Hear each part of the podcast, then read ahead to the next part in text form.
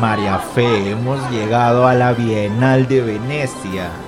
Aquí se exhiben las maravillas de la arquitectura contemporánea. Wow, Jean Paul, no sabía que te emocionaba tanto encontrar estas casitas modernas. Mentira, a mí también me intriga saber qué encontraremos aquí. Oye María Fe, mira, aquí está la exposición de Perú. ¿Qué dices? Vamos a ver. ¡Qué emocionante! Sí, vamos. Con suerte encontramos una pirámide inca en medio de Venecia. María Fe, mira estas maquetas. Mira también las fotografías de las antiguas construcciones incas. Ay, esto es fascinante. Claro, Jean Paul, ahora entiendo cómo los incas inspiraron a los góndolas a tener esa forma triangular en la punta. oye, se dice que había una técnica donde se utilizaban bloques de piedra que se unen así sin mortero. Se llamaban, ya, muros con amor. Porque se cree pues que los arquitectos encontraban así a su pareja ideal durante la construcción. No, ¿en serio? ¡Wow! Entonces voy a estudiar arquitectura. De repente encuentro a mi príncipe azul y construimos nuestro propio castillo. Oye, quién sabe. ¿eh? Sí, en el amor y en la arquitectura todo es posible. Mm, yo opino que la arquitectura en realidad no es solo una forma de arte, también es una parte importante de nuestra historia y cultura. Tienes razón. Pensemos en todas las historias que las edificaciones nos cuentan mientras disfrutamos nuestro helato italiano. Acompáñanos en este emocionante recorrido para descubrir las más innovadoras tendencias, materiales, construcciones y proyectos que están transformando nuestro mundo. La arquitectura es la creación de estructuras que abrazan la vida y el entorno. Curiosidades interesantes. Una biblioteca hecha con más de 100.000 libras de oro. Y noticias fascinantes del mundo de las construcciones. Construyó una casa flotante única que se puede pasear por todo un lago. ¿Sabías que hay una casa hecha completamente de tela? Y no estamos hablando de una carpa. Bienvenidos a Espacio Aislado, el espacio arquitectónico diseñado para tus oídos.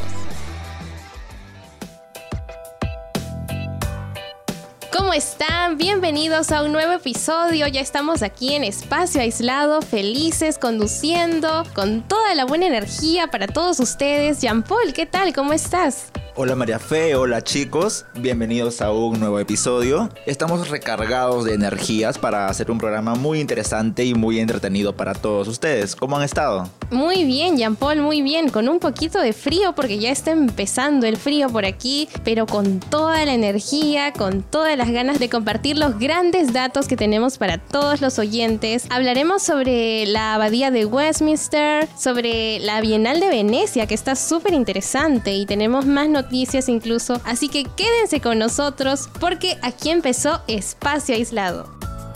Efectivamente, María Fe, vamos a comentarles, contarles un poco sobre la historia del Perú en esta increíble exposición que es la Bienal de Venecia. Sí, Jean Paul, te cuento que el Patronato Cultural de Perú ha estado a cargo de producir y organizar el pabellón peruano en la Bienal de Venecia. Es el espacio que ya tenemos en esa Bienal, en ese evento, desde el año 2016. En este evento, María Fe, se muestran obras, proyectos que representen el desarrollo arquitectónico del país. Exacto. Sin embargo, la participación de Perú en esta importante exposición cultural comenzó en el año 2012, cuando los arquitectos José Orrego y Enrique Bonilla lideraron una instalación llamada Yukun o Habitar el Desierto. En esta muestra participaron 20 estudios de arquitectura peruanos. José Orrego afirma que este proyecto nació del deseo de mostrar la calidad del trabajo de los arquitectos peruanos en una vitrina internacional. Así es, María Fe, pero ¿sabías que recién en el año 2014 Perú ya tuvo su propio pabellón, ya que en un comienzo no, no contábamos con eso, para ahí poder presentar ya de manera continua las ideas que forman parte de la arquitectura actual. Todo eso fue gracias a un acuerdo entre la Bienal y el Ministerio del Comercio Exterior y Turismo de aquí del Perú, con el cual ya se obtuvo el derecho de presentar en un espacio exclusivo ubicado en el mismo edificio y restaurado ya como el Arsenal en Venecia.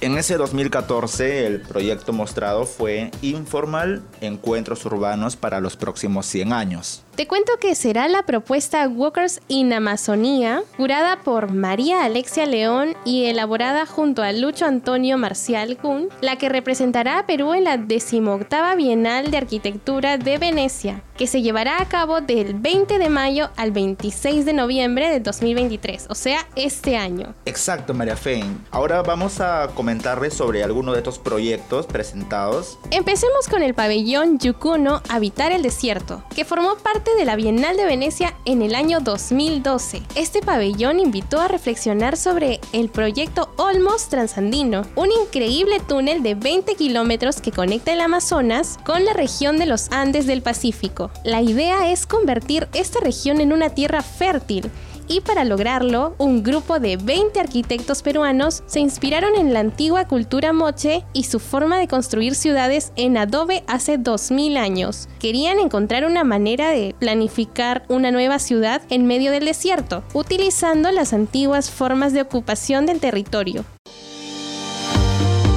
Hola a todos, mi nombre es Yanira Minaya y esta vez les apoyaré con las noticias. El presidente del Consejo de Ministros, Alberto Tarola Peñaranda, participó en la entrega de la renovada infraestructura del Hospital de Apoyo Chulucanas 2.1 en la región de Piura. Esta obra permitirá mejorar el acceso a la salud de más de 173.000 ciudadanos. Y siguiendo con las noticias de Piura, va a haber una construcción de seis modernos colegios en Catacaos que va a beneficiar a 6.300 escolares. ARC invirtió 253.5 millones en locales escolares preparados para hacer frente a lluvias y sismos. Más de 6.300 alumnos del distrito de Catacaos son los directamente beneficiados con la construcción de seis de estas instituciones educativas emblemáticas.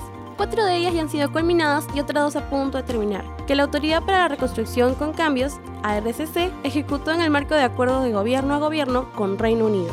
Ahora hablemos sobre la estudiante de arquitectura Marta Pomazonco, es galardonada con la prestigiosa beca RIVA Norman Foster Traveling Scholarship por su proyecto innovador sobre mejoramiento de barrios en América Latina. Con una subvención de 7.000 euros, Marta investigará el impacto de iniciativas urbanas en Lima, Ciudad de México, Medellín, La Paz, Río de Janeiro, Rosario y Santiago. Sin duda es una oportunidad única para estudiar la viabilidad y sostenibilidad de las localidades urbanas y rurales en la región. Muchos éxitos, estimada Marta, y a dejar el nombre del Perú en alto. Y ahora cuéntanos, Jean Paul, ¿qué más tenemos? Gracias María Fe. Ahora ya para el Bienal de Venecia del 2014, que fue cuando recién tuvimos nuestro propio pabellón, como les había comentado, se presentó Informal Encuentros Urbanos para los próximos 100. Este pabellón nos mostró cómo la arquitectura de Perú ha evolucionado en los últimos 100 años, a través de proyectos de vivienda colectiva. Esta exposición también dio una oportunidad de reflexionar sobre cómo se ha desarrollado la modernidad en Perú y cómo los movimientos culturales han influenciado en la arquitectura y la ciudad, ya que también nos hizo valorar ¿no? el proceso de modernización que ha ocurrido aquí en el país y también el potencial de desarrollo que tiene la nueva arquitectura en el futuro. Ahora María Fe, coméntanos sobre la Bienal de Venecia del 2016. ¿Qué se presentó? Sí, Jean Paul, claro. En el año 2016 tuvimos el pabellón Our Amazon Frontline. Nos mostró la importancia de la Amazonía como una frontera histórica y la necesidad de protegerla y combatir la pobreza a través de la educación. Los arquitectos Jean-Pierre Krause y Sandra Barclay presentaron presentaron recorridos sensoriales y visuales en los cuales se destacó el Plan Selva, un plan público que busca construir escuelas en áreas remotas de la Amazonía peruana. Este programa promueve la multiculturalidad y rescata las lenguas nativas de la región. El pabellón recibió una mención especial en la categoría de las participaciones nacionales. María Fe, imagina una gran caja que pueda recorrerse por todos sus lados, donde cada rincón nos transporte a un pasado ancestral. Ya, wow, qué increíble. Cuéntame más. Claro, María Fe, esto fue en reserva que fue presentado para la Bienal de Venecia del 2018, donde a través de un tejido impresionante compuesto por 447 nudos, cada uno representando una huaca, un antiguo centro ceremonial. Estos nudos nos hablan de la importancia de estos lugares como puntos de encuentro y nos incitan también a reconectar con nuestro pasado, mientras también imaginamos un futuro lleno de posibilidades. Sí, Jean Paul, suena muy interesante todo lo que nos comentas, pero además dejémonos llevar por la carga poética de Jorge Eduardo Elsen, que inspiró este proyecto con sus nudos infinitos y las reinterpretaciones de los quipus, un sistema de nudos utilizado por los incas para contar y preservar información. A medida que nos adentramos en esta exposición, nos encontramos con un gran muro cubierto por un tejido que representa la ciudad de Lima, donde cada huaca está representada por un nudo. Es una experiencia cinética que nos invita a reflexionar sobre cómo estas construcciones pueden recuperar su importancia como espacios públicos en nuestra ciudad moderna. Pero, ¿qué más tenemos por aquí? También tenemos el dato arquicurioso. Adelante, Yanira. En espacio aislado, el dato arquicurioso.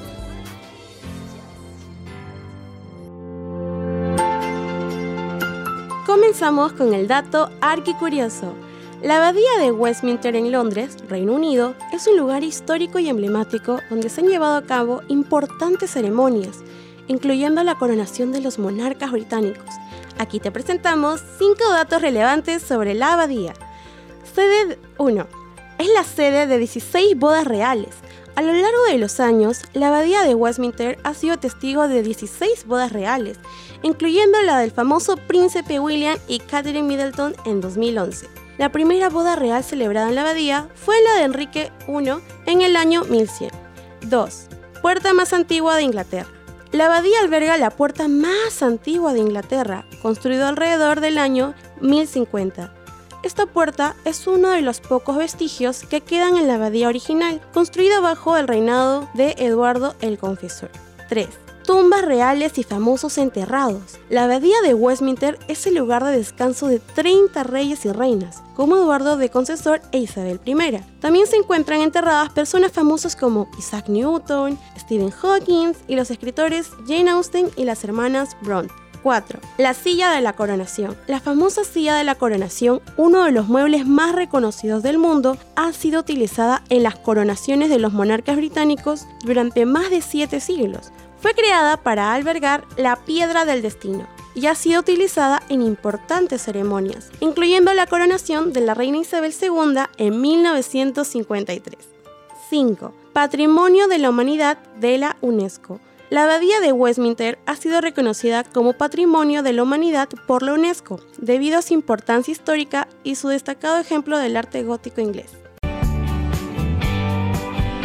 Muchas gracias Yanira y ahora continuamos con nuestro tema. Adelante Jean Paul. Gracias María Fe. Ahora vamos a hablar del proyecto presentado para la Bienal de Venecia del 2021, el cual fue el Playground Artefactos para Interactuar. Aquí vamos a adentrarnos en un proyecto que nos hará reflexionar sobre el poder de transformar lo que conocemos como barreras en oportunidades. Bajo el título Playground Artefactos para Interactuar, este proyecto nos invita también a pensar en cómo las rejas en el espacio público han condicionado nuestra percepción y nos han separado. Imaginen esto, quitamos las rejas de los espacios públicos en distintos distritos de Lima y en todo Perú y luego ¿qué hacemos? Las transformamos en artefactos que nos invitan a interactuar entre todos. Bancas, juegos para niños, arcos de fútbol y muchos otros elementos se convierten en nuevos dispositivos al servicio de la comunidad. Así es, María Fe. Este proyecto, curado por Felipe Ferrer, también nos plantea una pregunta muy interesante. ¿Cómo podemos aprovechar la energía,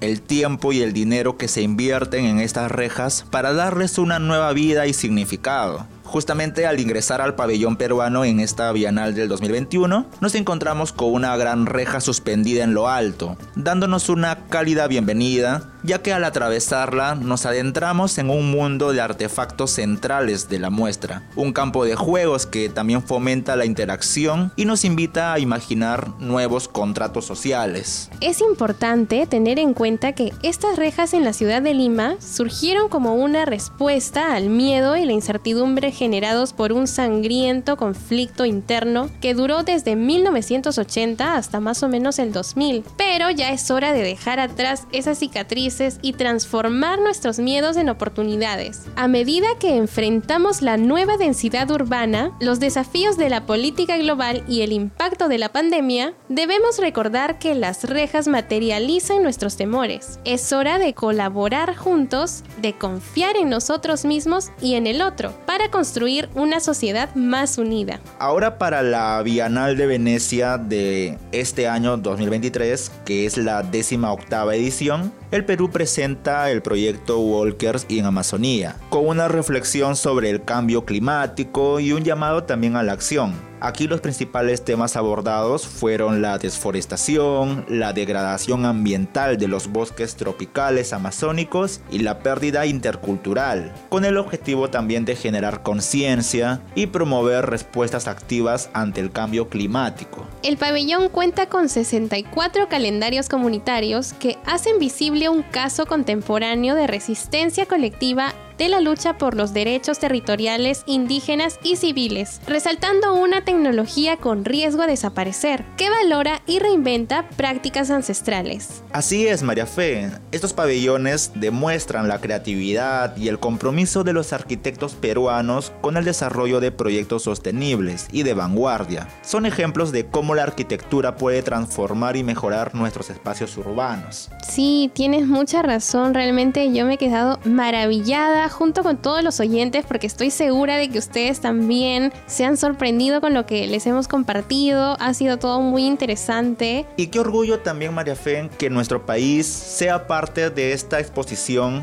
de una manera tan sobresaliente. Sí, de verdad, nos sentimos muy orgullosos desde aquí, es el podcast de Espacio Aislado, que Perú resalte y con proyectos tan buenos, que resaltan muchas cosas interesantes de nuestro país, de nuestros ancestros. Sobre todo me llamó la atención lo de las rejas, sonó muy innovador realmente. Y necesario, creo yo. Sí, por supuesto. A mí el que me llamó mucho la atención fue en reserva, ¿no? Cuando hablábamos de un gran cubo, una gran caja, donde podamos transportarnos a un pasado ancestral, poder vivir las experiencias antiguas, ¿no? Y combinarlas con las actuales, con la modernidad.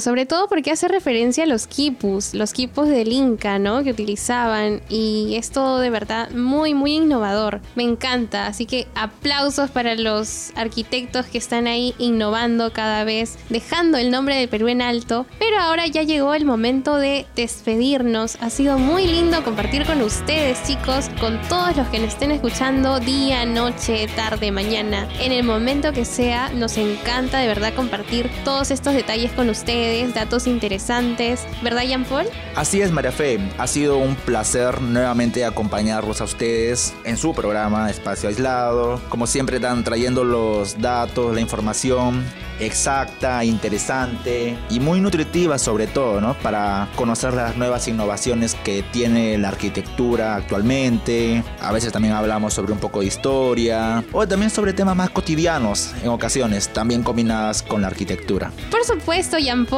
y ahora sí nos vamos, pero antes les recuerdo que pueden escucharnos a través del app y la web de Radio UPN Conecta Contigo los días miércoles, viernes y domingo a las 7 de la noche. Además recuerden que también pueden escucharnos por Spotify. Sí, Jean Paul, este programa también es coproducido por la Facultad de Arquitectura y Comunicaciones. La, única, relación, a distancia que, sí funciona. funciona. Nos vemos pronto chicos, hasta la próxima. Tchau. Bye.